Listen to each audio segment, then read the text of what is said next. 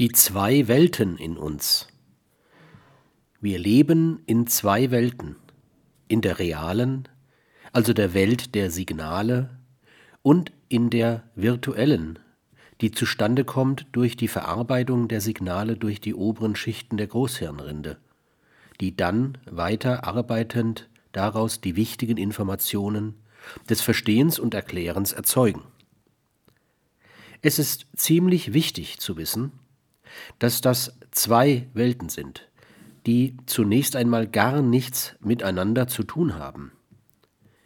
In der Fachsprache würde man sagen, die eine Welt gehorcht der Welt der Signale, Newton, die andere der Welt der Information, Heisenberg, die außerhalb der mechanischen Welt liegt. Die Heisenbergsche Welt ist eine virtuelle Welt. In der Physik können wir sie beobachten, wir können sie erfahren, wir können sie unter anderem am Lampshift und physikalisch nachweisen. Es gibt diese virtuelle Welt, aber für uns wäre sie unerfahrbar, wenn wir uns nicht davon überzeugen könnten, dass dieser entscheidende Sprung vom Signal zur Information, der Sprung aus der Welt der Signale in die virtuelle Welt ist.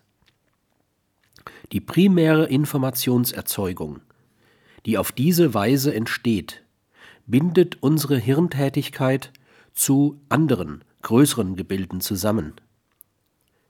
Auf diese Weise entstehen Informationen im engeren Sinn des Wortes, Informationen, die sich im Verstehen und vor allen Dingen auch im Erleben oder Erkennen niederschlagen.